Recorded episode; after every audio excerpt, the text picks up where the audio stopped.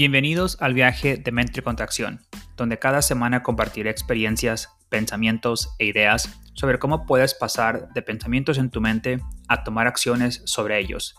La vida no está formada solo por lo que está en nuestra mente, sino por actuar realmente sobre lo que está en nuestra mente. No es suficiente simplemente esperar, pensar y desear. Debemos tomar acción. La vida es imprevisible. No la que nosotros elegimos deliberadamente para vivir, sino los eventos fuera de nuestro control. A veces nos llega la, mala suerte, pero debemos vivir de todos modos.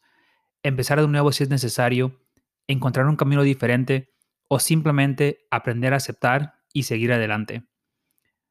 Tenía 17 años cuando engendré a mi primer hijo. Sin embargo, no pude experimentar los primeros tres años de su vida su madre, que en ese momento también tenía 17 años, y yo estábamos locamente enamorados, es decir, amor de adolescentes. Nos conocimos en el trabajo. Se suponía que ella se iba a juntar con uno de mis amigos, pero eso nunca sucedió, y en su lugar comenzamos a salir. Todo comenzó en una fiesta del trabajo.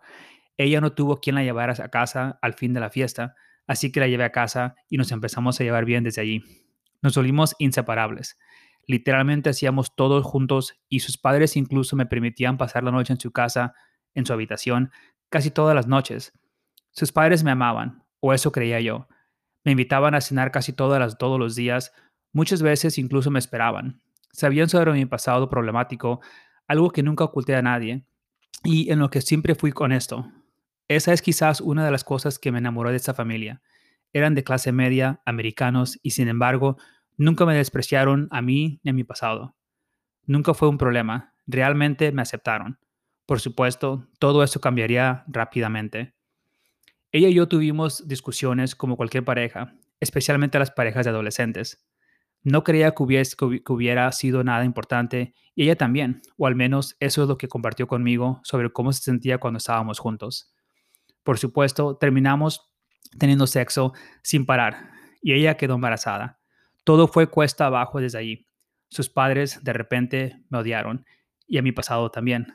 De repente fue un problema para ellos. El día que su padre se enteró de su embarazo, regresamos de una cita con el médico. Tan pronto como llegué a su casa, él vino corriendo hacia mi auto y comenzó a golpear la ventana de mi auto. Lo bueno es que no se rompió, o quién sabe lo que me hubiera hecho. El tipo es enorme y estaba furioso. Honestamente, nunca supe qué es que descadenó esa, esa loca ira, especialmente hacia mí. Sus dos padres fueron y son buenas personas. Sé que probablemente se sintieron traicionados, pero ¿qué esperaban realmente que estábamos haciendo cuando dormíamos juntos en su habitación todas las noches? Y no era como si hubiese huido de la situación. Estaba dispuesto a asumir la responsabilidad y hacer todo lo que tuviera que hacer para mejorar la situación. Después de ese día en que su padre golpeó mi auto, solo la vi una vez más, antes de que desapareciera durante los siguientes tres años. Intenté ponerme en contacto con ella varias veces y sus padres no permitieron que se comunicara conmigo. No sé por qué ella se dejó controlar por sus padres. Su madre me dijo en una de las veces que intenté llamarla que había tenido un aborto espontáneo y que no la volviera a contactar, que su hija tenía un gran futuro por delante y que yo no era nada y siempre sería nada. Le creí sobre el aborto espontáneo. En mi mente no tenía por qué mentirme. Pero mi instinto no me dejaba estar. Así que para cuando ella hubiera dado a luz, comencé a conducir por su casa. Y en uno de esos, en uno de esos días, frente a su puerta, había un ramo de flores y un osito de peluche con una nota. Tomé la nota, dejé las flores y sí, el osito también lo dejé. En la, en la nota decía algo para ti y algo para tu bebé. Todavía tengo esta nota. En ese momento sentí rabia emoción y confusión. No sabía qué hacer. Le pedí a mi hermana que me ayudara llamando a todos los hospitales disponibles y nada dio fruto. Se había ido de la ciudad con sus padres para no ser vista nunca más. Busqué y busqué durante casi tres años hasta que finalmente encontré viviendo en una ciudad diferente.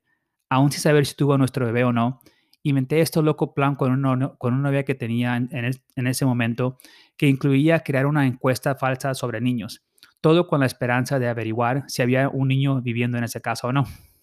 Un plan que no se dio porque cuando llegamos a su casa, un triciclo rojo con una matrícula que tenía su nombre estaba sentado frente a su puerta.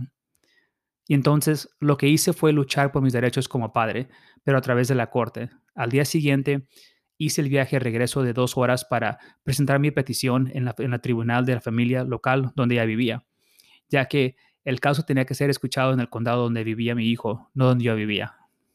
Los próximos meses fueron brutales. Luché por mis derechos como padre. La mamá no me la puso fácil e hizo todo lo que pudo para no permitirme en la vida de mi hijo. Al final, ella perdió y pude estar en la vida de mi hijo. Ahora tiene 16 años y hemos estado en nuestras vidas durante los últimos 13 años. A veces me preguntan si le guardo rencor a la madre o a los abuelos de mi hijo. No es así.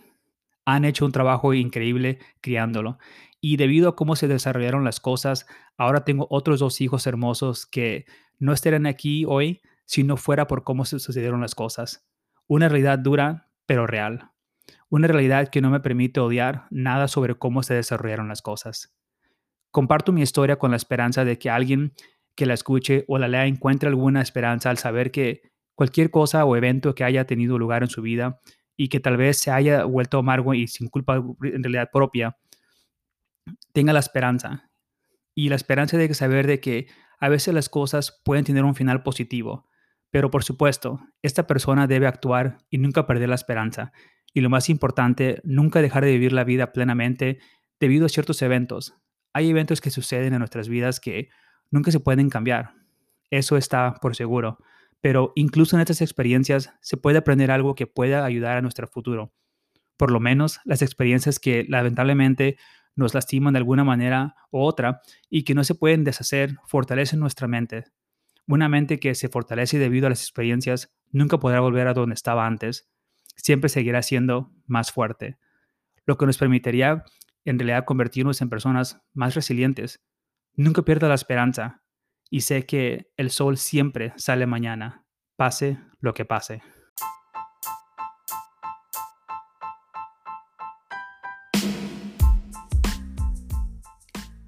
Suscríbete a mi blog, podcast o canal de YouTube para recibir notificaciones cuando se publique mi entrada semanal.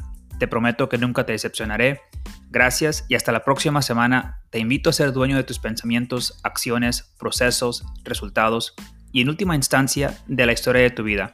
Lo más importante es que te reto a que pases de tener solo pensamientos en tu mente a tomar acciones reales, ya que no pasa nada hasta que se toman las acciones sobre esos pensamientos.